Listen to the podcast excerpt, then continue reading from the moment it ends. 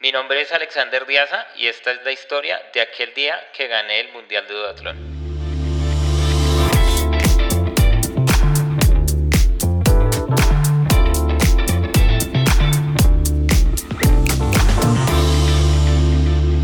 Hola, hola a todos, ¿cómo están? Bienvenidos a un nuevo episodio de Aquel Día Que. Hoy vamos a tener un episodio, vamos a llamarlo de, de dos disciplinas. Ya vamos a hablar sobre eso un poquito más. Am, pero está conmigo eh, Alex Diaza, Alexander Diaza. ¿Cómo estás, Alex? Bien, gracias, gracias por la invitación Andrés. ¿Cómo va todo? Muy bien, ya listo para soltar toda esa bomba. Bueno, vamos a hablar de algo que sucedió hace poquito, hace menos de dos meses. Eso fue hace poquito, hace nada, en Ibiza, España. ¿Qué, es- qué sucedió eh, específicamente el 30 de abril del 2023? El 30 de abril del 2023 se ganó el primer campeonato mundial de duatlón eh, para Colombia, el cual lo gané yo, Alex Díaz. Y bueno, fue un momento muy emotivo y pues digamos que histórico también para, para Colombia, este, este título. Claro, hay, hay varias cosas, ¿no? Y yo, hago- yo voy a comenzar como a desmenuzar un poquito el tema. Eh, el primer tema, como para tener un poquito de contexto, es, eh, pues, ¿qué, es- un duatrón, no? La gente, pues la gran mayoría de las personas sabe que es un duatrón, sobre todo si están escuchando esto. Pero quiero comenzar desde, desde abajo y, y saber qué es un duatrón. Un duatlón, bueno, primero, eh, un duatlón está estipulado o acogido por la Federación de Triatlón. Entonces Sí. no tiene federación propia, ¿sí? Partiendo de ahí. Es una rama o un brazo del triatlón. ¿De qué consta? Consta siempre en eventos oficiales de correr primero, montar en bicicleta luego y nuevamente correr por lo que viene de la rama del triatlón. Entonces, usualmente tratan de que sean tres segmentos de, de correr o bici, o por ejemplo en el acuatlón pasa igual que es eh, correr, nadar, correr. En este caso del duatlón es correr, montar bicicleta y volver a correr. Ok, ahí iba a ir una de mis primeras preguntas y es ¿por qué el duatlón era, o es, ya, ya más o menos lo entendí, correr y la bici, ¿no? Y no correr y nadar, o por qué no es nadar y bici. Sí, o sea, como ya, ya, ya entendí que cuando es eh, correr y, y nadar, pues es acuatlón. Pero existe, o se hace, se practica esa modalidad de, digamos, de duatlón en que sea nadar y montar bici. Se llama, sí se llama Aquabike y hasta ahora digamos que se está implementando, pero ya en- a modo de, de campeonatos mundiales. eh, la, la federación desde 2017 o la, la- la Unión Mundial de Triatlón está desde 2017 haciendo un, un evento que se llama Multisports World. Championship Ok. donde reúne muchas disciplinas del triatlón, donde no está la oficial, la, digamos que la que se corre en Juegos Olímpicos, que es la- el triatlón estándar. Ok, ok. De resto, todas las disciplinas están ahí. Triatlón de larga distancia, aquabike, duatlón cross, triatlón cross. Es una semana de eventos bien ok, bacana. ok, ok, ok. Y entonces, ahora vuelvo a hacer otra pregunta, ya que tú lo dijiste ahorita, eh, dijiste algo relacionado a eso, es el tema de las distancias, ¿sí? Porque por lo menos en el triatlón, que hace, hace unos episodios tuve a, a Edwin Vargas acá, hablamos de triatlón, pero hablamos de triatlón de ultradistancia, en el caso de él, que es el Ultraman. Sí. Pero en el duatlón, ¿cómo se maneja el tema de las distancias? ¿Qué, qué, qué tantos, vamos a llamarlo así, niveles en cuanto a distancias se hacen? digamos que se manejan muy similares al tema del, del triatlón. Por ejemplo, hablemos de un ejemplo, triatlón estándar. El triatlón estándar se maneja 1500 metros de natación, ¿Ok? 40 kilómetros de bici y 10 kilómetros corriendo. Sí. ¿Qué pasa en el duatlón estándar? Que esos 10 kilómetros corriendo pasan de la parte final al principio. Ok. Y, el, y al final se corre la mitad de esa distancia. Bueno, Ok, 10, cu- 10 eh, 10, 40, 40, 5. 5. 10, Ok. 40, 5 se corre. Y el sprint, pues la mitad, se, se hace igual. Entonces un sprint de triatlón es 750 mi- eh, metros nadando, 20 de bici y eh, 5 kilómetros corriendo. Entonces, ¿qué pasa? En el duatlón, esos 5K se van es al primer tramo. Ya. Se, se montan los mismos 20 kilómetros de bici, pero ya se hace la mitad del atletismo al final. Ok, ok. Y Y... eso es como, eso es como la, como la dinámica que usualmente se maneja, como la mitad de la distancia en el segundo tramo. Ah, ok, ok, ok, ya. Pero se mantiene el running completo en la primera. En la primera, exacto. Ok, listo. Pregunta. eh, en el mundial, eh, ¿qué se corre? ¿Distancia completa, distancia estándar? O ¿Cómo funciona esa parte? De- o sea, ¿qué, qué- para dar contexto de qué fue lo que se hizo, em, saber qué distancia se corre en el mundial. O si hay mundial, o sea, en el mismo mundial hay distancia X, Y, Z, o hay una sola distancia. Están los dos. Está el sprint y está el estándar. Los que acabo de decir de. 522.5 que se corre, digamos, el- usualmente se corre el día anterior al estándar, que es el que, que yo corro, es el estándar de 10.45. Ok. Esas son los, como los dos, las dos distancias oficiales que se corren con bicicleta de ruta o bicicleta aerodinámica, porque ya entra la, la, la, la otra que es de duathlon cross, pero eso ya es mountain bike y trail running. Que recientemente, de hecho, pues entrando un poquito en el tema, eh, yo me imagino que tú debes estar medio fastidiado que la gente diga, ah, es como un triatlón, pero un poquito más cortico.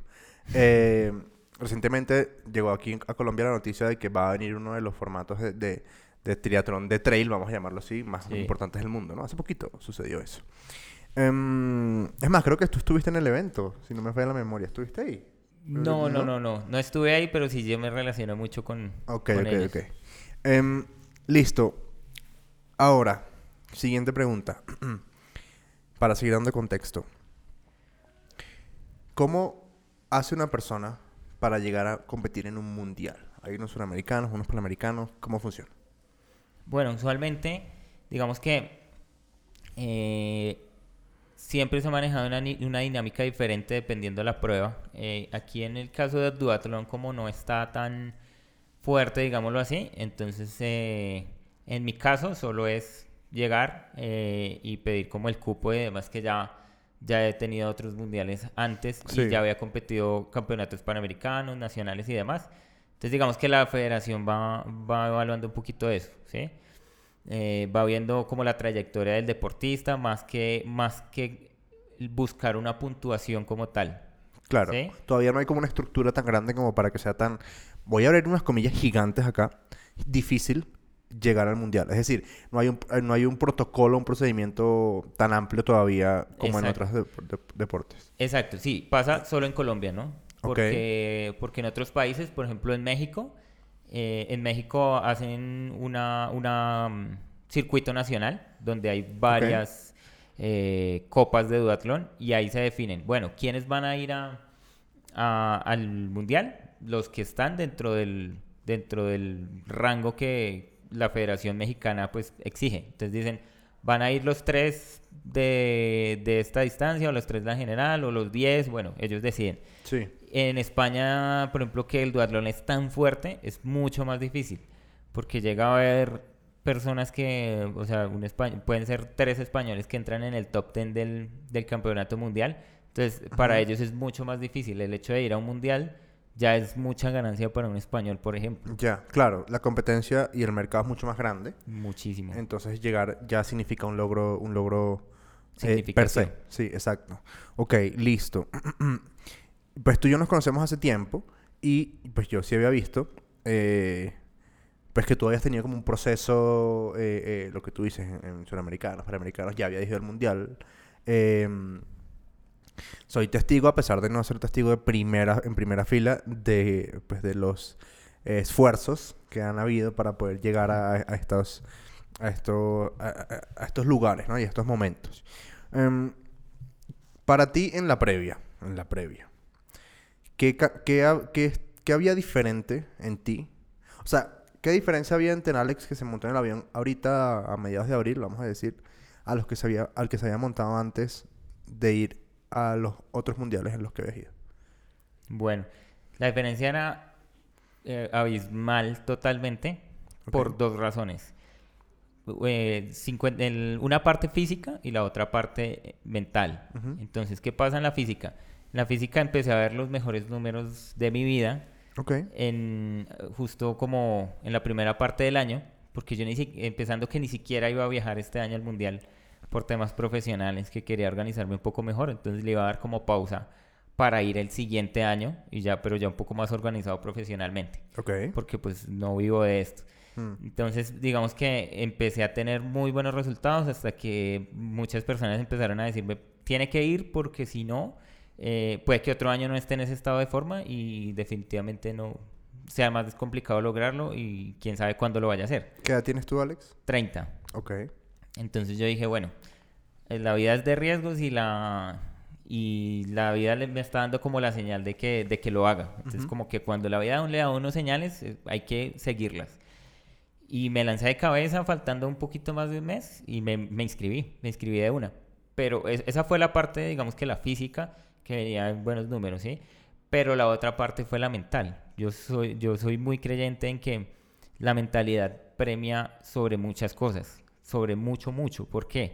Porque el tema de, de, de yo levantarme a entrenar cada día eh, y cómo lo hago, ¿sí? Eh, Sí. Ya, ya es el tipo de mentalidad que tengo. Entonces, eh, no es solo decir cumplí el plan, sino cómo lo hice. Lo hice como debía hacerlo, súper exigente, cumplí los ritmos, cumplí todo.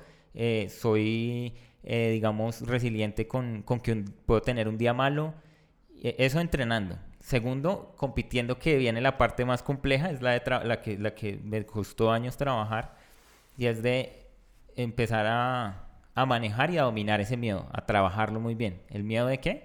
Esa ansiedad precarrera, el, el hecho de ver competidores que posiblemente se vean más fuertes, el, de, el hecho de, de pararse a- frente a potencias mundiales que llevan todo el material, absolutamente todo, como, no sé, iba a Gran Bretaña con todos con la misma bicicleta, patrocinados por Adidas, fisioterapeuta, entrenador, psicólogo, amigo, esposa, todo el mundo allá. Y pues uno que iba como por su cuenta y, y qué, y con la preparación de uno, como casi con el recurso propio. Entonces, llegar allá y uno desvanecerse es muy fácil, es muy sí, fácil. claro. Tumbarse por, como por, por lo que ve a su alrededor. Solo por lo que ve al- al- alrededor. Claro. Entonces, no. Ahí fue como una programación de mucho tiempo y, y de verme a mí como eh, yo es lo que quiero hacer, lo que debo hacer y es como el premio que yo necesito darme a mí, o sea, lo que he trabajado tantos años Sí. y no me importa quién esté ahí, pero hay que acabar con todos. Esa era la mentalidad que yo decía. ¿Qué países son em, potencia aparte de España? Y bueno, Gran Bretaña también creo que está ahí, ¿no? ¿Qué países son potencia? Bueno, en, este, en esta ocasión se vio más Gran Bretaña, España y Francia. Son los que se veían más, mucho más fuertes. Ok. Ya como segundo, como en segunda onda viene Estados Unidos, viene Australia, viene Italia, algunos belgas y algunos alemanes. Ok. Pero las potencias sí se nota mucho en los podios. Ya. Por ejemplo, esta, en, en este mundial arrasó eh, Gran Bretaña con todo. Y, en, y, y el podio de nosotros, de, de- de- de los que corrieron conmigo, fue Colombia, España, Gran, eh, Gran Bretaña. Entonces fue, fue como, Ya, ya, bueno, Inglaterra. Eh, y entonces es, es, lo, es como las potencias que se veían. Además que España estaba en su casa. Exacto. España jugaba de local. Eso era otra cosa que, que, puede- que podía tumbar a cualquiera. Claro. Y, y, a ver, y el tema a nivel suramericano. ¿Qué, qué hay de Duatrón a nivel suramericano? Digamos que a nivel suramericano no se mueve tanto. Cada país tiene unas válidas, pero no son tan buenas. Eh, por ejemplo, después del Mundial se hizo el Panamericano eh, y la participación no fue tan alta. De- hablamos, hablemos de, de categoría élite, de los que corrieron aquí, que llegaron, no fueron muchos. Eh, por dos razones. Una, porque no hay tantos eventos aquí a nivel, eh, digamos, regional, en la zona América. Y segundo, em, porque em, el tema de que hicieran el Panamericano después del Mundial eh, dañó un poquito esa, como esa dinámica. Porque el de- La, el la deber ser- cercanía. la- no la cercanía, sino el, el orden. Porque se supone que es, es un ciclo. Mm, ya te vas. entiendo. Regional, departamental, nacional, eh, panamericano, mundial. ¿sí? Ya, ya, ya, claro. el Panamericano fue después del Mundial, entonces la participación fue, Sí, fue solo como- por ir al evento, más no porque eso sumara para algo. Ya, ya, ya, claro. El orden no fue el correcto. Ok, esto fue en Ibiza, ¿sí? Eh, Ibiza, pues para que sepan las personas, Ibiza es más que toda la rumba que nos imaginamos en el mundo. También hay deporte y hay mucho, de hecho, ¿no? hay mucho deporte en la, en la Sí. zona. De hecho, si no estoy mal, eh, hay- es mucho el, el triatleta y el duatleta que, que hace como campamento de entrenamiento allá, ¿no? Como por todas las condiciones que hay a nivel em, topográfico. Sí, sí, sí. O sea, es un lugar perfecto para que un, que un deportista, un duatleta, un triatleta eh, se entrene, ¿no? Sí, algunos hacen concentraciones ahí y sobre todo, digamos que en la isla que queda muy pegada a Ibiza, que se llama Mallorca, Ujú. En, en esa isla sí van equipos World Tour también, van equipos eh, de triatletas, las selecciones nacionales y demás. A Ibiza también llegan un poco menos, pero, pero digamos que por la cercanía se mueve, se Claro. mueve también mucho el deporte. Y, y pues también digamos que mm, el tema, el tema de la fiesta también es un poquito lo que, lo que corre a las personas a veces en, en, en hacer campamentos en Ibiza. Pero sí los hacen, sí, sí los hay, sí los hacen, pero, pero algunos migran un poquito más a, a, a Mallorca. Mallorca. En esta vez se vio, por ejemplo, que empezaba el verano, entonces estaban haciendo los openings de, de las fiestas de electrónica, entonces empezaba a llegar mucho turista de para las fiestas y se mezclaban mucho con los con la cantidad Claro. de atletas que habían, entonces era como, como ese mix ahí Extraño. raro, sí, sí, A sí. las 6 de la mañana unos salen y otros llegan. Unos llegan a la casa y otros están saliendo a entrenar a las 6 de la mañana. Exacto, sí, sí, sí, sí, más o menos. Mira, Alex, otra cosa. Este. mm, em, listo, llegas allá, ¿sí? Eh, supongo que fue un vuelo, a suponer, ¿no? Bogotá-Madrid, Madrid-Ibiza. O por ahí, algo así. Eso, eso es lo que, ese es el, lo- el panorama ideal, ¿no? Exacto, por eso, no por eso te así. pregunto, por eso te pregunto. Pero no es el panorama, el panorama ideal ahí, pero la realidad es que como yo compré todo tan encima, entonces dije, el, y bueno, uno que estaba tanto triatleta y lo otro que como empezaba el verano, estaba llegando mucha gente a las fiestas, entonces los tiquetes solo de Madrid a Ibiza estaban carísimos, valía, el tiquete valía casi más que el de Bogotá a Madrid. Mierda, ok.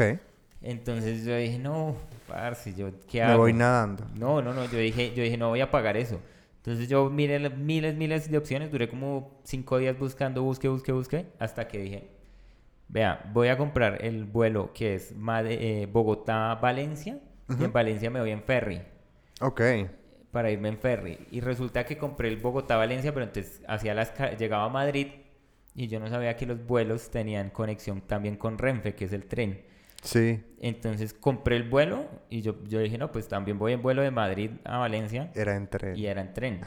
Entonces fue avión, o sea, cogí todos los transportes posibles. Salí de la casa en, en carro hasta el aeropuerto, del aeropuerto en avión hasta Madrid, en, en tren desde Madrid a Valencia, en ferry de Valencia a Ibiza y de Ibiza a Santa Eulalia del Río en taxi. Bueno, al menos pues, eh, en Europa y, y en España el, el- el tema del tren funciona bien, ¿no? Muy bien. ¿Te tocó tren bala? O... El bala, sí. Bueno, por lo menos. El AVE, el AVE, sí. Yo, eso, el AVE, el AVE. Yo he hecho Barcelona-Valencia en tren, no en el AVE. Y, o sea, uno va y llega y es cómodo y todo. Pero sí es como, vamos lento, cuando vamos a llegar? Listo, llegas allá entonces. ¿Cuántos días antes de la carrera llegaste?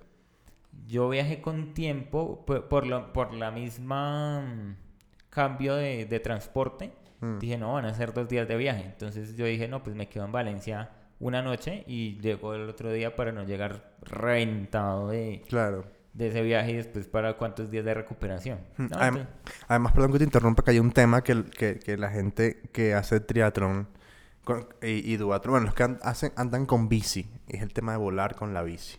sí. Eso es un tema. Este, pero todo sale bien, sin lío. Sí, además que yo siempre estoy averiguando y como buscando todas las alternativas posibles hasta que digo, ya tengo todo sobre la mesa, listo, esto es lo que voy a hacer. Entonces así mismo fue con el tema de, de buscar la aerolínea. Claro. Porque yo dije, bueno, Aero Europa, Aeroméxico, todas, todas, todas las busqué, habían cada, o sea, todas las busqué a ver cuál era la mejor opción. Hasta que por Iberia me dijeron, eh, si tú pagaste equipaje de, de, de bodega, y no lo vas a usar, ahí lo puedes intercambiar por la bicicleta sin costo adicional. Y yo, "Ah, por ahí se fue, esa es mi Perfecto. aerolínea. Claro. Entonces no pagué, no pagué bicicleta y, en ningún, y en ningún otro transporte, porque en el, en el tren, en el AVE, hay espacios para poner las bicicletas Ok. sin costo adicional. Y en el ferry, pues el ferry es una bestia gigante que Mm. vaya, meten en la bodega y antes, cuidado, sí, se sí. le pierde. Sí, sí, sí, exacto. Y, mm, y entonces, al final, ¿cuántos días antes del 30 de abril llegaste? El 30 fue un domingo, ¿no? El 30 fue un domingo, entonces yo arranqué el martes 25, creo que fue. Fue un martes, el martes antes de esa semana. El 30 de abril fue un domingo, sí. Y entonces llegué, el, salí el 25, llegué el 26 a Madrid y en la tarde y en la noche llegué a Valencia, Ok. El 20 del 26. Ujú. Ya me quedé esa noche, al otro día salí a correr por Valencia, a conocer ahí la ciudad del running. Es muy sí. lindo. Valencia es muy lindo. Valencia muy lindo y, y ver esa cantidad de corredores que parece una carrera atlética todo el día, Mm. muy bacano.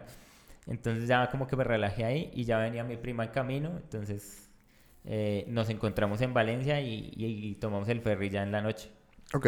Ya viajamos como seis horas del ferry por la noche y ya de una vez llegamos al Airbnb que habíamos tomado. El viernes 27. El jueves, 27. El jueves 27. Ok, listo. Ya, ya, ya nos quedamos en, en, un, en un Airbnb que conseguimos pues a buen precio porque Ibiza Me imagino. de verdad que es la isla de los ricos. Me imagino. Me imagino. Ok, pregunta. En un, en un mundial, sí, porque eh, creo que la gente tiene como una, una, mal, mal- una mala concepción. Cuando se habla del mundial, la gente piensa que es el de fútbol y ya. Pero casi todas las disciplinas del mundo tienen un mundial. Y, y, su- y eso sucede, o sea, si alguien se, se dedicara a organizar como un calendario de todos los mundiales, de todos los deportes que hay, uno tendría que ver, uno tendría deporte para ver todos los días. Sí, o sea, uno, uno no- cuando uno ya, pues por lo menos yo con este proyecto he tenido la oportunidad de conocer muchos otros deportes.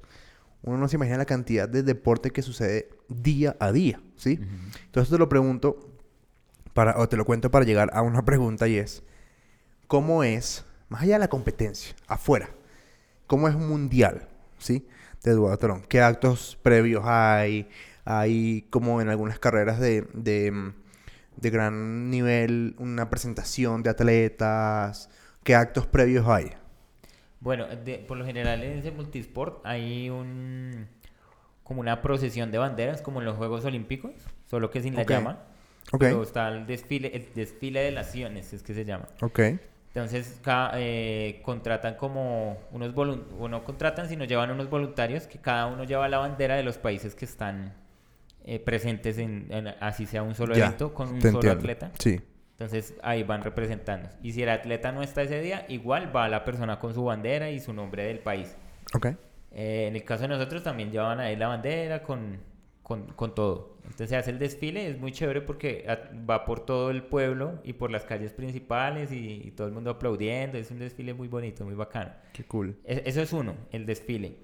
Y lo otro es el hecho de, de estar por la calle y empezar a ver. eh, uno ya tiene el ojo bien calibrado. Uno dice, este es deportista, este, este va a competir, no sé qué. Y uno, y uno se empieza a dar cuenta que no es, no es como una carrera normal. Que uno dice, me voy por una carrera y esa carrera son 10 los duros o 5 los duros con los que hay que pelear la carrera. Y el resto son populares. Hmm. Entonces como que Aquí no, no. me preocupa, no son los que tengo que ver porque yo tengo que ver con los que voy a competir. Claro. Pero ahí es diferente porque uno, uno no sabe quién va a llegar. O sea, es- eso es un incierto, no se sabe quién, quién es el que viene más fuerte este año porque no lo ha visto competir. O hay unos que vienen de su primer, a competir su primer mundial pero vienen a arrasar con todo. Se ha visto muchos corredores que en el primer mundial lo ganan. Entonces es Ok. una, una locura de comenzar a ver y analizar qué, qué puede pasar ahí. Entonces uno empieza a ver y sobre todo yo lo hago mucho. Me meto a la página cuando ya cierran las inscripciones. Está el Star List en, en la página de la World Triathlon. Y ahí uno ve historial, nombre, pum. Y sale tantos arranques en tal año, con tales tiempos, en tales parciales. Entonces uno ve, ah, corre así, corre así. Me lo crucé en tal carrera. Le ganó a este que corrió conmigo, aunque no he corrido con él directamente. Entonces uno es como, Claro. como, como ese juego, ese juego chévere de, de- de más allá de, de, mm, de cualquier otra cosa es como saber con quién estoy, contra quién estoy, cómo voy y yo cómo voy frente a ellos. Y eso, es, eso no, creo yo, ¿no? Eso es parte del entrenamiento mental, ¿no? Eso es parte, sí, de no desmoronarse. Hay gente que ve un número un poquito mejor que el suyo y ya dice como, ah, bueno, me resigno a ir eh, cuarto, quinto, séptimo, lo que sea. ¿sí? Más allá de que de, decir, venga, estoy cerca y ¿por qué no lo puedo hacer? ¿sí? Claro. Es de, eh, ahí es donde digo yo, esa, esa, es la diferencia que yo digo entre, entre ganar o ser el quinto, o el tercero, o incluso el segundo. El, que, el, que, el que quiere ser el mejor eh, busca tener ese diferenciador, tener todo, todo, todo, absolutamente todo. Lo que yo decía desde que me inscribí, la responsabilidad de un ganador es toda, o sea, la, la parte mental, la parte de no desfallecer, la parte de prepararse, la parte de estar dispuesto a hacerlo, de no tener absolutamente ni la más pequeña excusa de nada, que es fácil decirlo, pero aplicarlo ya es otra cosa totalmente distinta. Entonces, como, como llegar a ese punto fue como para mí, estoy en el punto, o sea, estoy donde tengo que estar, porque cuando yo me inscribí y dije voy a hacerlo, estaba en el estado mental full de toda la disposición, dije voy por absolutamente todo o quedo de último. Pero no hay, no, o sea, no es como, ah, me quedo bien con un cuarto, con un quinto. Yo, hay, hay una, en un podcast que yo escucho y de un comediante venezolano que se llama José Rafael Guzmán, y él en ese podcast, no mentira, esto fue, bueno, en, en, él lo invitaron a un podcast que se llama Dementes, y en este podcast él dice que él vive bajo una filosofía que, según él, no, no lo he verificado, eh, la, la, conoció la, sí, la, por Arnold Schwarzenegger. ¿sí? Y que Arnold Schwarzenegger dice, no puede pasarte que falles por culpa tuya. En que, no, perdón, recapitulo. No puede, no puede pasarte que falles porque no lo diste todo. ¿Sí? Que no te quede al día siguiente un, pude haberlo hecho, me pude haber esforzado más. No, que si las cosas no salieron es porque sencillamente no te tocaba pero que tú te hayas dejado el culo en lo que tenías que hacer, sea lo que sea, eh, y haber dado todo lo que tenías. No que al día siguiente digas, pude haber dado más. Y creo que va un poquito de la mano con lo que tú estás diciendo, ¿no? Como, tengo que, o sea, voy por todo. Yo no voy a participar. Yo voy a competir con el objetivo de ganar. Creo que esa era como tu mentalidad, ¿no? En ese momento. Exacto. Sí, sí, sí, porque yo fundé justo eh, un proyecto en 2017 que se llamó World Champion Project y buscaba ser el primer campeón mundial de duatlón colombiano. Entonces, World Champion Project no era ser segundo, no era ser tercero. Y también, o sea, uno tiene que ser coherente con lo que habla, ¿sí? No es como hablar por hablar. Entonces, yo cuando lo fundé era porque sabía que se podía ganar. Y también dejarlo inconcluso, dejarlo votado, era decir como que, ah, bueno, sí, fue el que intentó. No, o sea, uno, cuando uno se meta con algo y le meta toda la pasión, y todo ese amor y uno diga que es como lo más importante que tiene en ese momento en la vida, es como a darlo todo. O sea, no es como la excusa de, ¿será que puedo? ¿Será que no puedo? Ahí es donde uno dice, tengo que querer putamente en mí. O sea, 100%. No importa los factores de allá. Yo controlo, eh, como el 80% es lo que uno no puede controlar y el otro 20% de lo que pasa es lo que uno controla. Si uno controla ese 20% que le corresponde a uno, al, a, a, full, a full a conciencia, las cosas empiezan a fluir y tiene que darse, porque, porque, porque, es cuando uno lo empieza a intentar, intentar, intentar y uno dice, tiene que pasar, eh, fallé en esto, lo arreglo, no es, pasó esto mal y me pongo a llorar, no, o sea, las lágrimas son para, sí, o sea... Para secárselas. Para secárselas, exacto, o sea, lloré el día, pero el otro día levántese y diga, esto lo vamos a corregir, esto lo vamos a arreglar, pero no es como, hay gente que se queda llorando y es como, no, y es que me pasa esto, y es que no me ayudan, y es que... El, y es que el apoyo, y es que me siento mal, y es que me lesioné, y es que se me murió el perro. Y... O sea, para excusas siempre vamos a tener excusas, pero ahí es donde se hace la diferencia, en, uno romper todas las excusas, ir en contra de, de, de, de, todo lo negativo y decir, voy a hacerlo ah, y, y, estar dispuesto a pagar el precio. Es la vaina. Exacto. Voy a pausar un segundo y te voy a hacer una pregunta. Le voy a hacer una pregunta al Alex de 2017. Estamos en 2017 en este momento. Alex, ¿a ti qué te hace pensar que tú puedes ser campeón mundial de duatlón? A mí me hace pensar que puedo ser campeón mundial de duatlón, que uno, vengo de, de ser cuarto en un mundial, pues en este, en este mundial quedé cuarto, quedé cerca al bronce. Y, pues era mi primer mundial conociendo, cometí algunos errores y terminé, pasé la meta, no con la frustración de que vi el bronce, o sea, vi literalmente el bronce delante mío. Eh, no tuve esa frustración, sino fue como que pasé y dije, esto se puede ganar. Lo primero que pensé cuando pasé la meta fue, esto se puede ganar. Okay. Eh, lo pensé así, primero. No fue como lo voy a ganar, sino se puede ganar. Y ya en medio del viaje, que fueron unos días ahí, y ya cuando llegué a Colombia, ya fue como dije, venga, eh, voy a fundar este proyecto. Entonces, ah, estoy aquí en 2017, ¿no? Entonces digo, eh, voy a ir donde, donde un amigo que es diseñador para que me haga el logo. Y, y eso, eh, pero, pero sobre todo no para mostrárselo a la gente, sino para mostrármelo a mí. Que yo diga, esto, esto es algo tangible, o sea, algo que puedo ver, algo que me dice, lo voy, lo voy a, a lograr. Y, y, sobre todo, pero no solamente eso, sino, sí, porque muchas personas dicen, ah, se puede hacer, sí, ah, bacano, chévere. Pero lo que pasa es que eh, yo lo hice basado en una parte de mi vida muy fundamental que fue hace muchos años más atrás.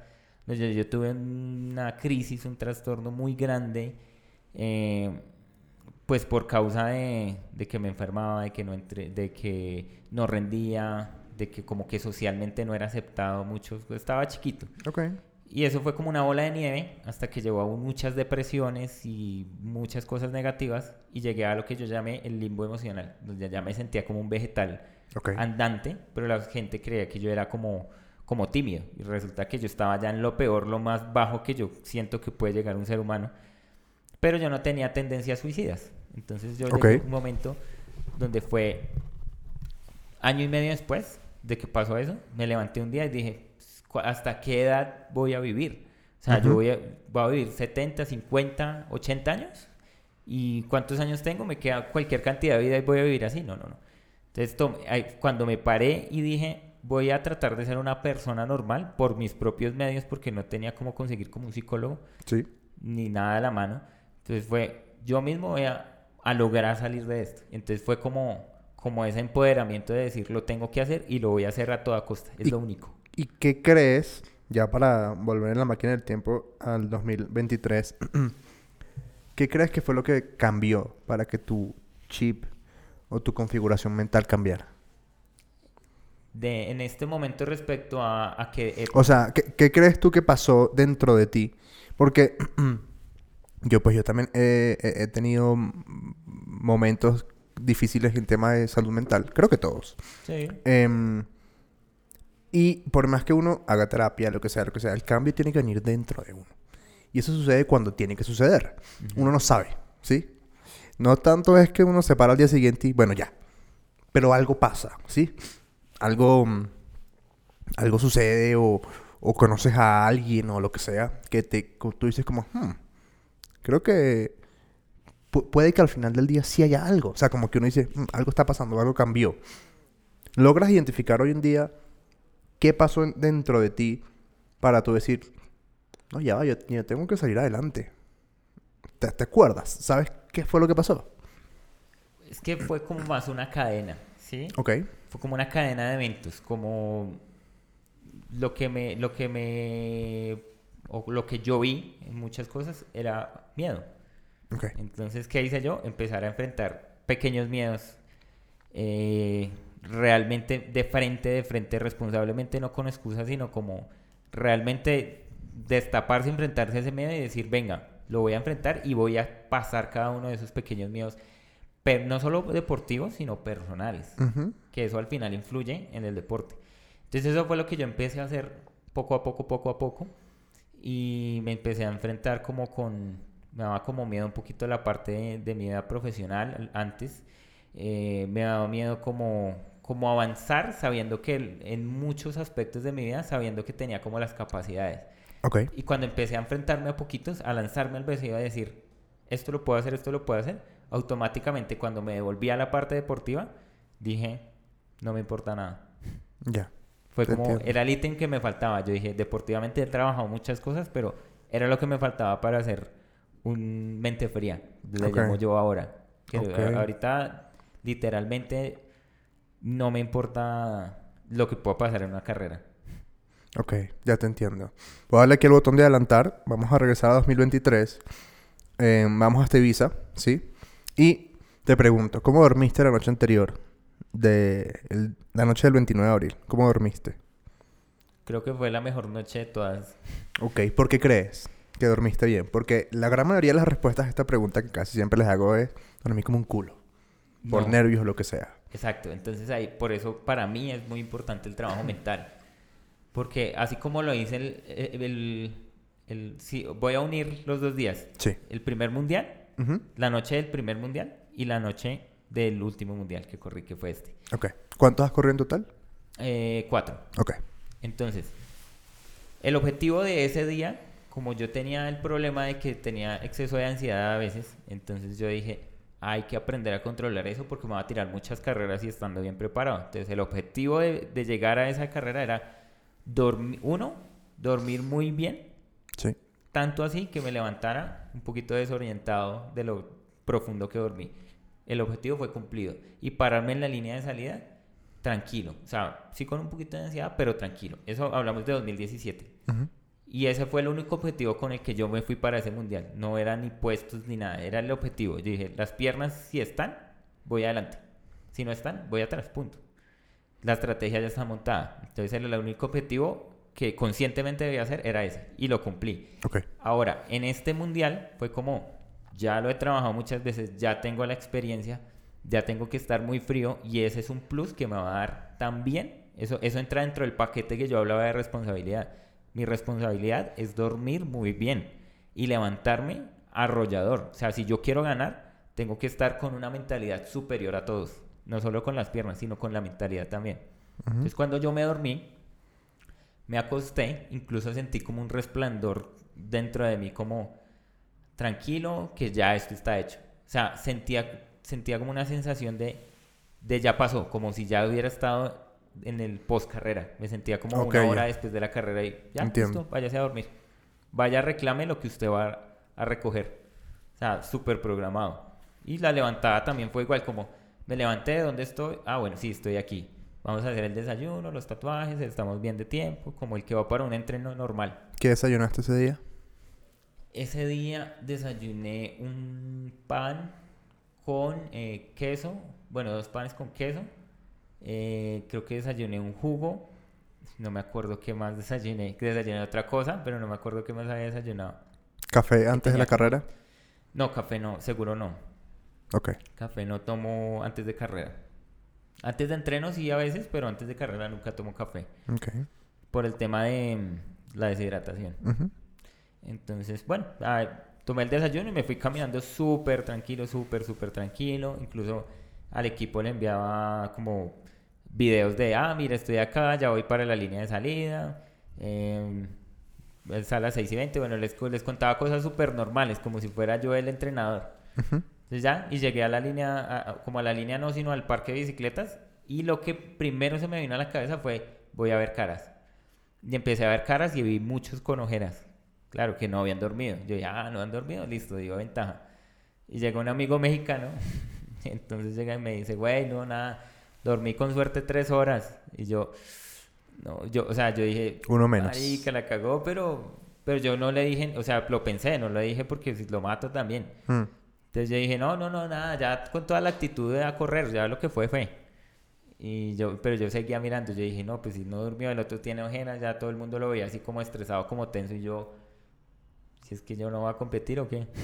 Claro. Y nada, y así lo mismo en la línea de salida, y todo el mundo así se para como imponente, como a mirar, como a mirar de arriba abajo, como a...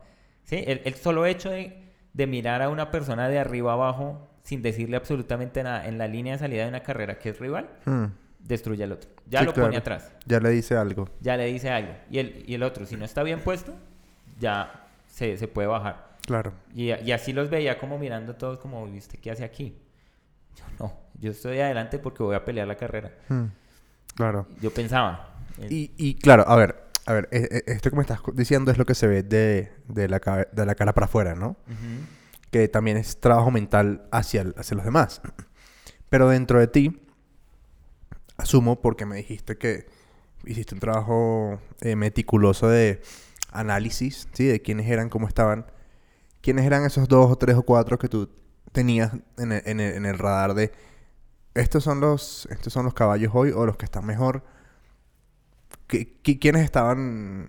Sí, ¿quiénes eran los, los a vencer detalladamente, no? Porque obviamente todos eran a vencer. Pero ¿quiénes eran los que tú te estabas fijando? Sí, siempre hay unos más, o sea, siempre uno tiene tres o cuatro que, que son los que uno tiene muy en la mira. Claro.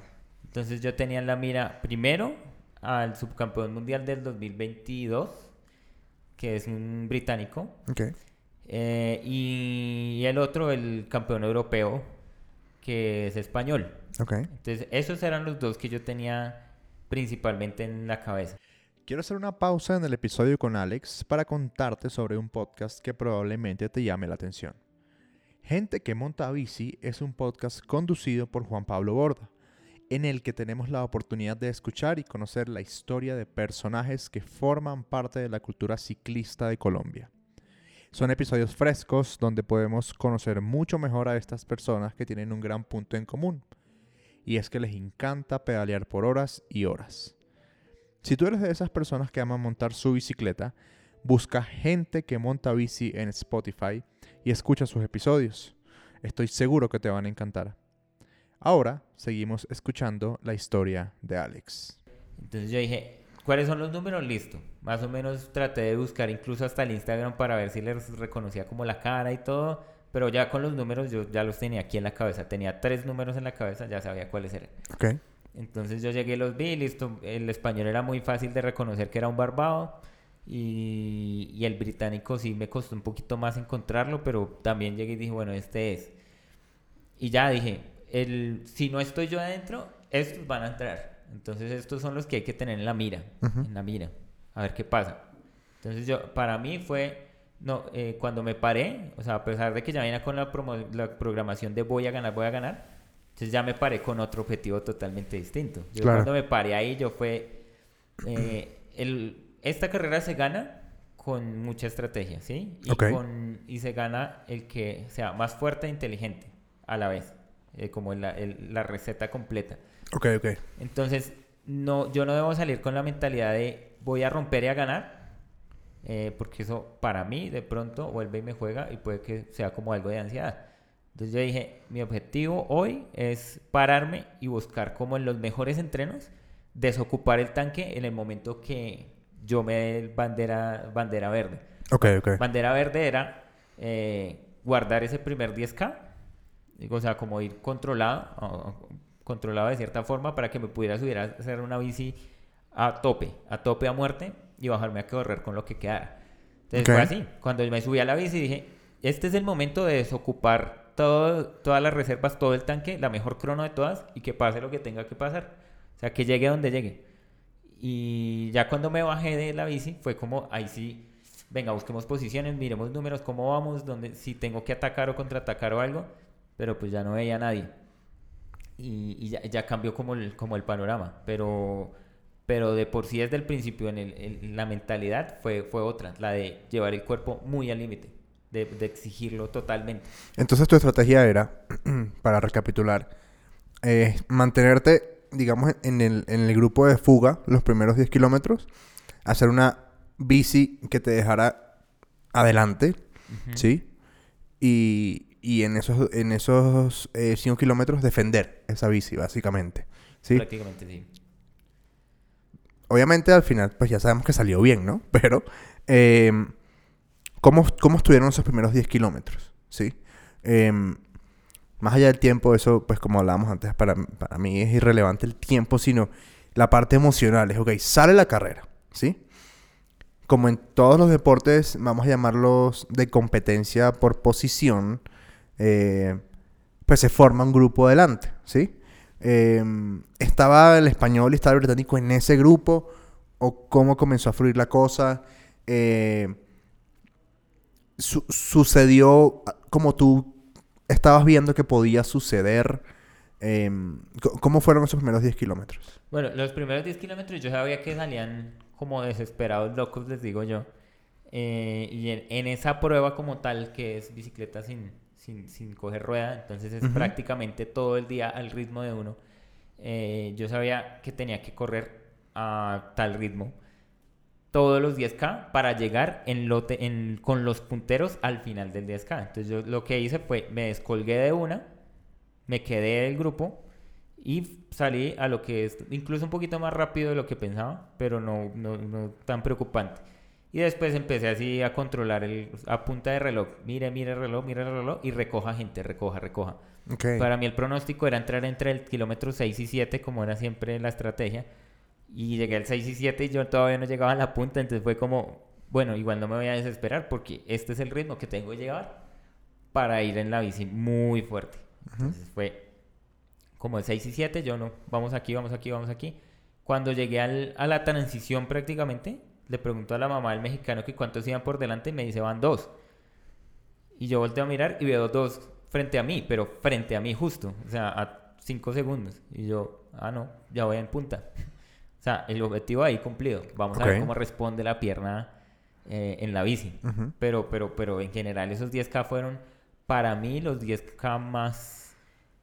Eh, la combinación de fácil, rápido y, y sensación rica en, de toda mi vida. Y sobre todo me imagino saber que, o sea, que está funcionando. Sí, como mm, lo hice, lo pensé y sí, sí funcionó. Salió lo del libreto. Exacto. Porque no es tan fácil que eso pase. Pero, pero, pero incluso fue como a raticos pasábamos como cerca al mar por un parquecito como que había en tierra. Y yo en la... eran cuatro giros de... Sí, cuatro giros. Entonces, ¿Cuatro giros o dos giros? Bueno, el caso es que pasamos por un parquecito y, y ahí era como, como que se veía el mar y era súper tranquilo y no había gente en esa zona. Y yo cuando pasaba por ahí en ese 10K era como, qué rico esta meditación que voy haciendo acá. O sea, no, no tengo que apretar, no voy sufriendo, ni siquiera siento las piernas, sino sé que voy a un ritmo que tengo que llevar para estar adelante y no voy, ni siquiera siento como la respiración tan fuerte. Entonces era como full meditación. Yo dije, uy, gracias por este momento. Como que en ese momento, incluso en medio de carrera, dije, gracias por este momento, independientemente del resultado. Claro, te entiendo, te entiendo. Que, a ver, en la transición, básicamente es eh, llegar, quitarse los zapatos y correr lo más rápido posible. asumo que hay que dejarlo en cierta zona exacta. Cada, cada corredor tiene como su, rectángulo, ¿sí? Con su cajita y ta, ta, ta. Em, pero me da curiosidad si la transición tiene algún reglamento extra por el hecho de que después tienes que volver a correr. No sé si hay algo extra o algo más que se diferencie, por ejemplo, del triatlón, porque en el triatlón no hay transición post-correr, ¿sí? Ya es la meta. ¿Hay algo que, que, cambie, em, no sé si tienes, no sé si llamarlo truco o algo para hacer o para optimizar la transición de correr a la, de la primera corrida a la bici?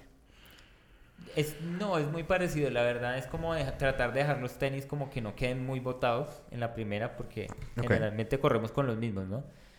Hay gente que lleva dos, pero usualmente es mejor correr con, los mismos para mi gusto. Eh, entonces es como llega uno, entra por una misma zona todo el mundo y sale por otra zona todo el mundo. Tiene su, su rack numerado y todos hacen como un recorrido. ¿Cuántas personas competían? ¿Recuerdas? Eh, no las conté exactamente, pero en el grupo sí hay un video. O sea, más o menos unas 300, 400 personas en el un montón, que salió. Un montón. Sí, salieron hartísimas. Y, y, ahí es donde uno también veo la, misma diferencia que yo decía en una carrera normal a un mundial. Que en, una carrera normal, de una vez pistolazo y se estira el grupo y se rompió, se fueron los de adelante, quedó el grupo de la mitad y los de atrás. No, acá uno, si uno recapitula, yo tengo todos los videos, uno ve y son como una cuadra hasta un giro y hasta y en esa cuadra va todo el paquete completo absolutamente ocupando toda la vía. Es que todos son élites. Exacto, todos iban todos iban juntos. Entonces claro. yo diciendo, esto sí es todo el nivel. Entonces ahí es donde aplica otra regla de la mentalidad y es que al saber que todos van al lado, muchos también pueden decir, pero es que yo voy justo de energía. Entonces no, ya voy mal, estos me van a ganar porque todavía tienen con qué apretar. Claro. Y en realidad todos van, pueden que vayan justos o van más mal.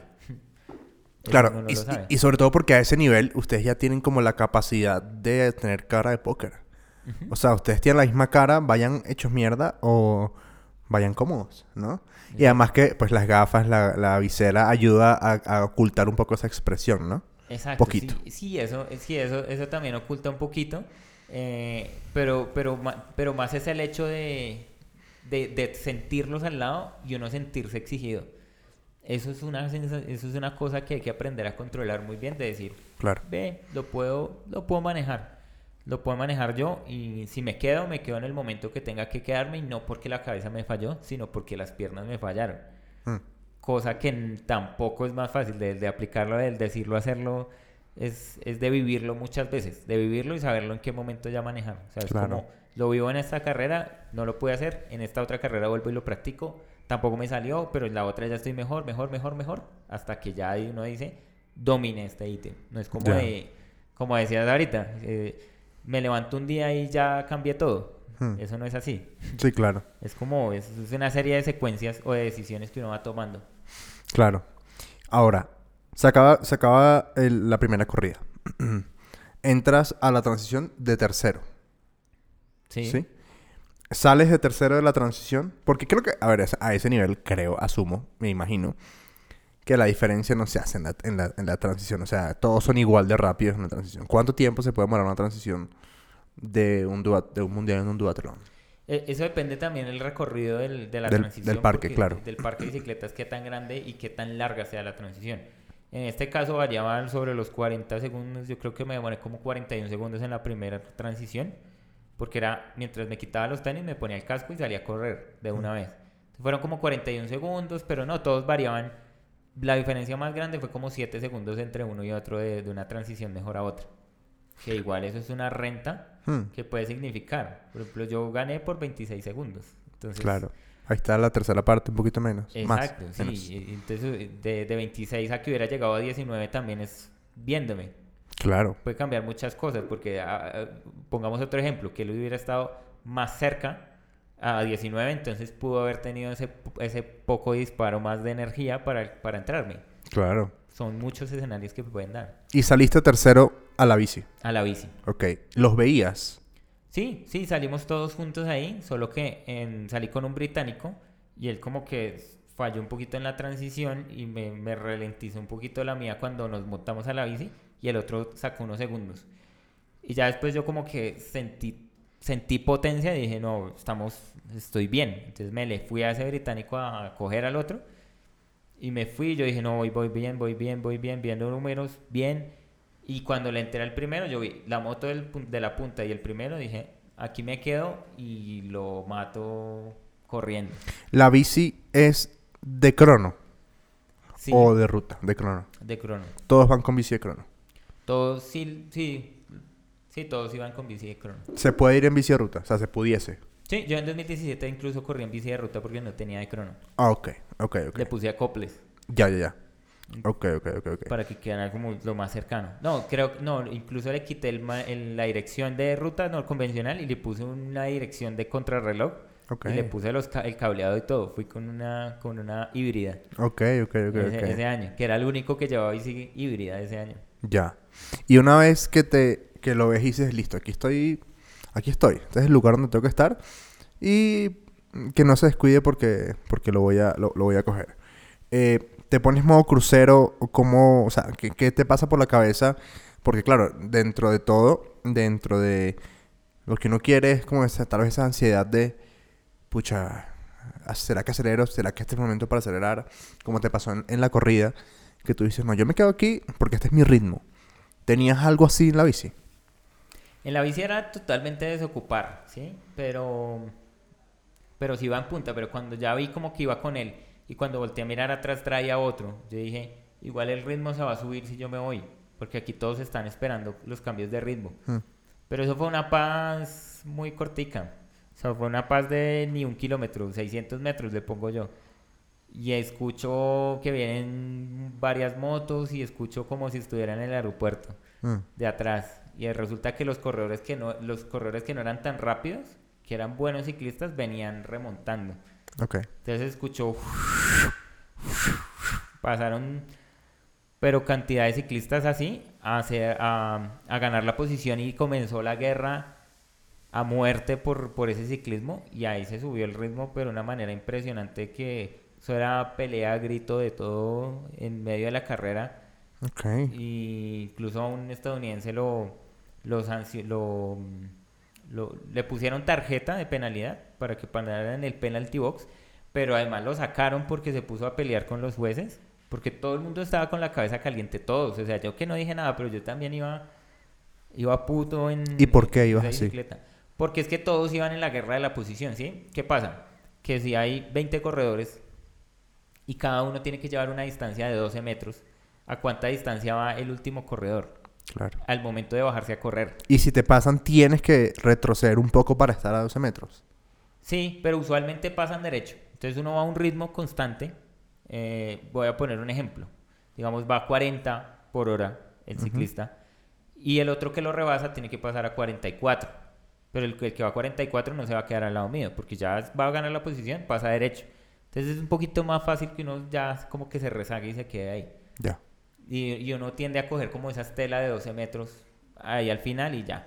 Pero, pero era esa guerra de pase, pase, pase, que se gane la posición, pierda la- en los retornos. Era como ese roce de bicicletas de codos y incluso algunos es como que se enredaban porque frenaban más tarde para ver si ganaban la posición.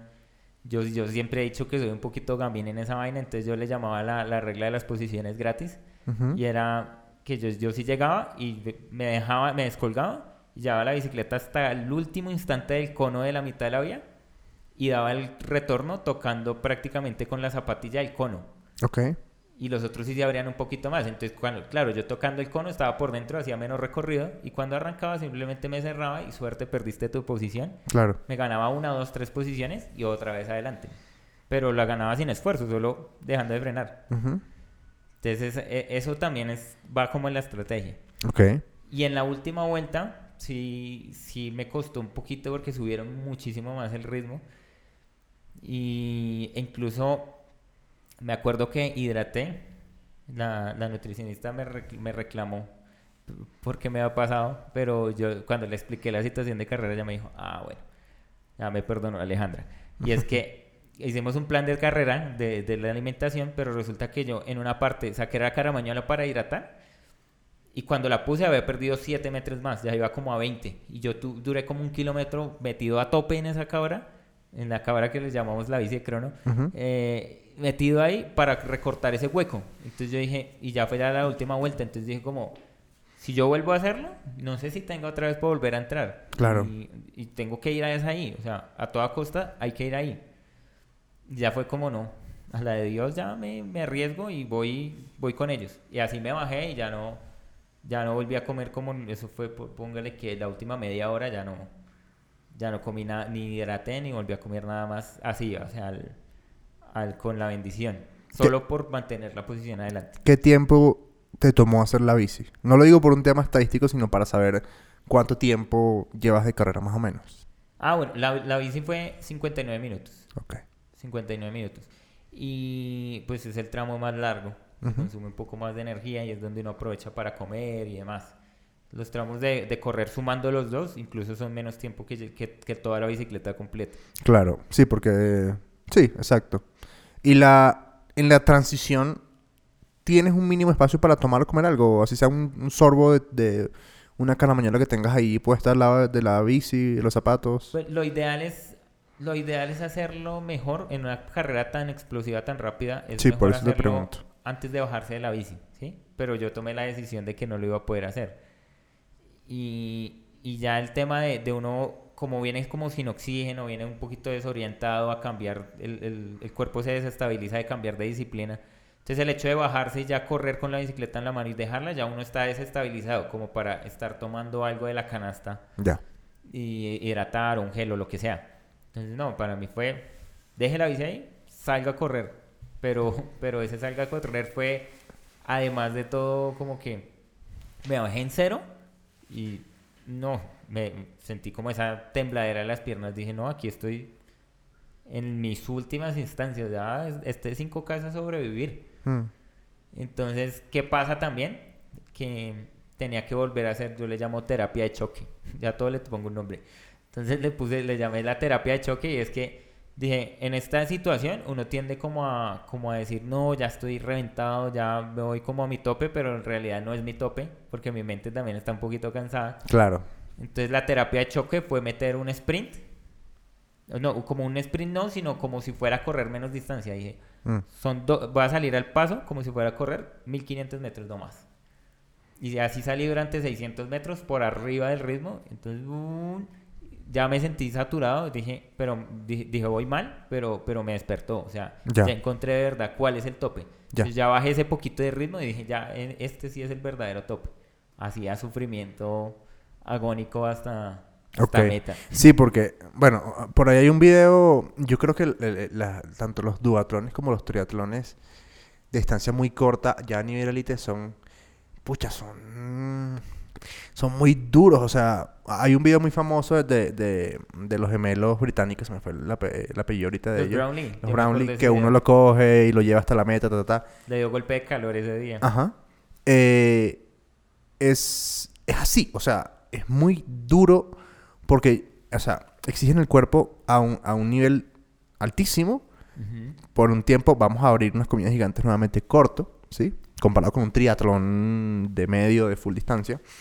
Eh, pero es a tope. Y tú lo dices ahorita, ¿no? Es, es- a muerte.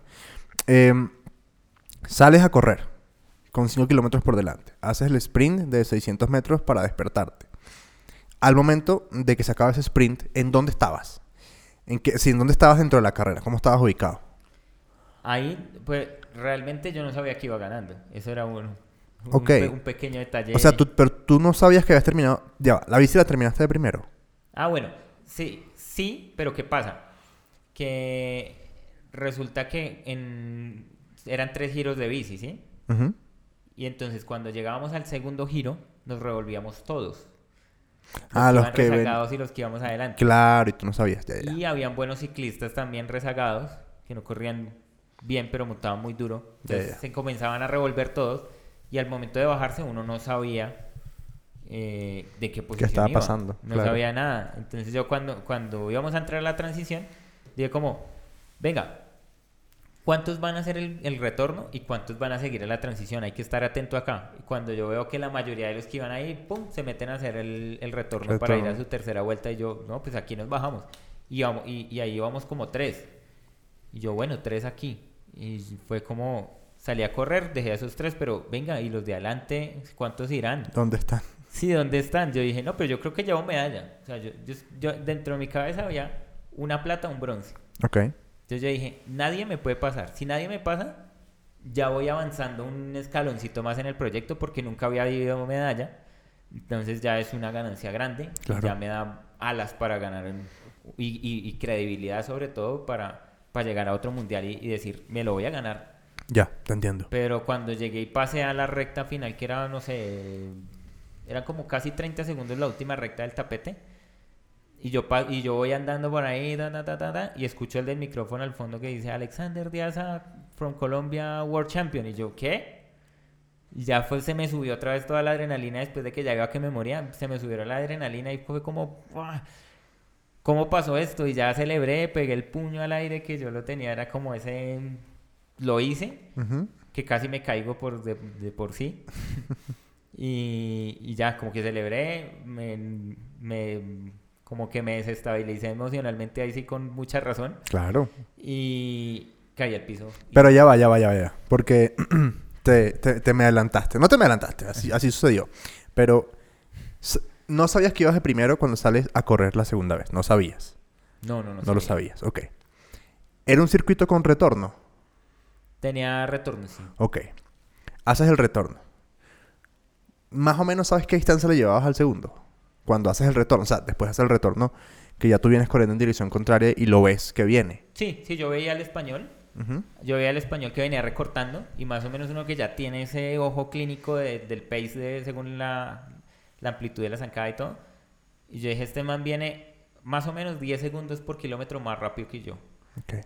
Entonces yo dije, ¿cuánto le llevo? Llegué y dije, listo, en el próximo retorno lo, lo, lo calibro. Fue como que miré un restaurante y dije, más o menos aquí me lo puedo encontrar, listo. ¿Qué tiempo voy? Volteé la pantalla, incluso el reloj, pum, puse el tiempo Miré, pum, di el retorno, llegué al mismo restaurante, dije 40 segundos, pero queda kilómetro y medio. Entonces ya cuando quedaba kilómetro y medio, yo dije, no, o sea, tiene que recortarme 30 segundos por kilómetro, más o menos. Ah, Y casi, y, y eso no va a pasar. Sí, claro. Eso, ya- eso ya no va a pasar, porque me venía recortando día a 10. Y ya fue como, como no, igual, igual no hay que bajar la guardia, sigamos así. Y aún así hay que rematar, aunque ya no llevo nada. Ok, ahora ahí se me surge otra pregunta. Y es... ¿Tú te diste cuenta que eras campeón mundial antes de cruzar la meta? Sí, como ¿Sí? 10 segundos antes. sí. Pero que eso iba a pasar, ¿no? Entonces Sí. es como... eh, no sé si hay una manera de, de, de- de- de escribirlo, pero... ¿Qué pasó en esos 10 segundos? ¿O qué no te pasó por la mente en esos 10 segundos, no? Porque es como... Es como ese... No sé, voy a decirlo de una manera muy... Tal vez muy poética, pero como... eh, en ese momento, tal vez inconsciente o, o inconscientemente, le... O sea, si, si- A ver, no sé. Yo me estoy haciendo una imagen muy, muy mental del asunto. Es... En esos 10 segundos que serían... Yo no sé. 50 metros. Un poquito menos. Si tuvieses... Si hubieses visto al Alex de 2017 parado frente a la- el- al borde de la baranda, del pasillo. Viéndote llegar. Seguramente algo como que te hubiese pasado por la cabeza decirle, ¿no? Como... Como que tenías razón. ¿Sí? Eh, ¿qué, qué te pasa por la cabeza en ese momento en que, en que eh, dejas de... O sea, en, en el que interiorizas o ya se hace ese... clac, se, se pasa ese, ese, ese, mm, eh, switch de...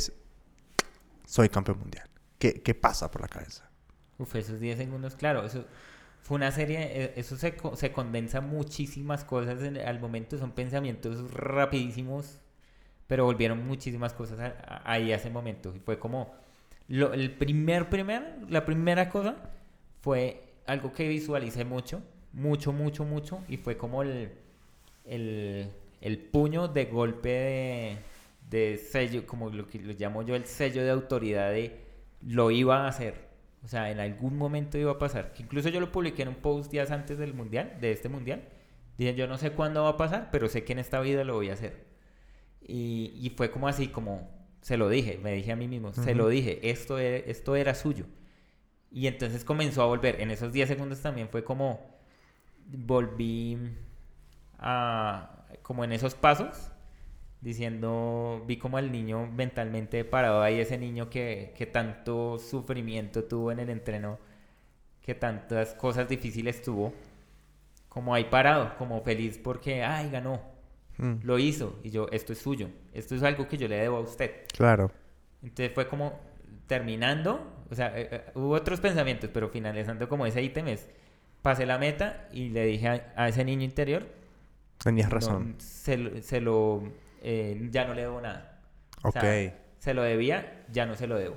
Ya Ok. estamos a mano, ¿sí? Porque ahora es cuando yo tengo todas las, todas las herramientas a la mano y las comodidades de, de- para poderlo hacer y las herramientas y, y- y fui responsable en hacerlo y usted fue el que construyó y inició eso. Entonces, Mm. vea, se- eh, estamos a mano. ya. Se lo dije. Y, y otras cosas ahí, en ese lapso de 10 segundos, también pensando como... Pensaba también en la gente del equipo, de- o bueno, toda la gente conocida y muy cercana también, como viendo... Yo sabía la gente que estaba viendo la carrera, viendo el video final, porque yo sabía que iba un video final, y estaban siguiendo el streaming. Entonces ya sabían muchos que yo iba a ganar, porque yo siempre les dije a todos, les dije, solo es cuestión de que me dejen llegar en la bici con el primero o de puntero, así sea, así hayan cinco, lo que sea, y corriendo ya no, no hay nada que hacer. No hay nada que hacer. No hay nada que hacer. Entonces yo, yo pensando como en ellos como bacano porque, porque yo sé que hay mucha gente que lo vive conmigo porque es, es algo que, que he trabajado y que la gente ha visto trabajando como, como de la mano. Hay mucha gente ahí detrás. Claro. Es que sí, o sea, pasa mucho que, que, mm, uno ve o se entera de los resultados de un deportista y uno ve el eso, el resultado. Pero esa es la mini punta del iceberg de todo lo que sucede, ¿no? Detrás de una carrera de un deportista. Me surge una pregunta. Y, y pues no sé si ya haya respuesta, puede no haber, y tiene todo el sentido del mundo si no la hay todavía. ¿Qué pasa después de ser campeón mundial? Sí, es decir, ¿quieres volver a ser campeón mundial? ¿Hay otra cosa? Es, no sé, whatever, lo que sea, ¿sí? Porque, ¿qué pasa? Ser campeón mundial de, de duatlón, asumo yo que si no es el más, es uno de los dos o tres logros más importantes que puede conseguir un duatleta, ¿sí? ¿Qué pasa después? ¿Sí? Se, pega, se, hay, se llega a un techo, ¿existe ese techo? ¿O ese es el piso para otra cosa? Hay una... Yo siempre pienso y siempre voy adelantado a las situaciones. Entonces yo también pensé mucho, mucho en ese tipo de cosas. Como que para mí, yo como nací con el deporte competitivo, eso es lo que le da mucho sentido a mi vida. O sea, el, el, el hecho de que la, las demás áreas de mi vida funcionen bien y, y, que me apasione por otras cosas, el motor real de la vida es que yo esté compitiendo. Ya. Y que esté entrenando fuerte y que me saque todo. Entonces, digamos, eh, el hecho de ya convertirse en campeón del mundo, para mí era bueno, sí, también me dije lo mismo, ¿qué, qué hay después de eso? Entonces fue, uno, que aparte de que lo hice por mí, yo ya estaba escribiendo el libro, del último al primero, eh, todavía no lo he terminado ya casi, y era, es como, como mi historia y cómo se desenvolvió, es como que la vida me dice, esto, esto, esto no solo es para usted, sino para que le muestre a la gente que las cosas se pueden hacer pero, pero a mí me gusta ser muy orgánico con todo. Entonces, muy orgánico en, en, en este caso, ¿qué sería? Que, que, uno puede llegar a, a, donde quiera, pero tiene que estar dispuesto a pagar el precio en, en lo que sea. Yeah. Y eh, trabajar en sí mismo en todas las áreas. ¿sí? Eh, entonces, es como el mensaje que quiero ir dejando por medio del libro, de mi experiencia como entrenador, como deportista, eh, todo. Entonces eso es lo que yo siempre voy impartiendo. Y sobre todo, digamos, si me... Eh, a, ahorita mismo me he enfocado mucho en cuando con, como muchas personas llegan y se frustran por al ver números, dicen, no, pero es que yo cuando voy a llegar a eso, y yo les digo, bueno, yo también como, ¿qué día voy a llegar a correr como Kipchoge, digamos? Uh -huh. ¿sí? Yo si me pongo a ver eso, a decir cuándo voy a batir el récord del mundo, pues de, de maratón, pues creo que no lo voy a hacer. Claro. Tengo que ser realista con lo que estoy soñando. Y sobre todo que, pues, ahí, ahí yo pues tengo una frase muy metida en la cabeza, es que cada quien tiene su Everest. Es decir, para alguien el Everest puede ser clasificar a Boston. Uh -huh. Y para otros es ser el mejor duatleta del mundo. Sí, sí, o sea, y ambos están bien. Hay gente, hay gente para los que su Everest es terminar un 5K, terminarlo. Exacto. No importa el tiempo, ¿sí? pero hay gente incluso que subestima eso. Yo también me enfoco mucho en eso. Llega y dice, sí, es que mi objetivo es terminar un maratón, no sé, en menos de tres horas, un ejemplo. Sí. Ah, pero, pero nada comparado con lo que usted hace y no sé qué. No, no, no. Yo les digo, no, espera un momentico.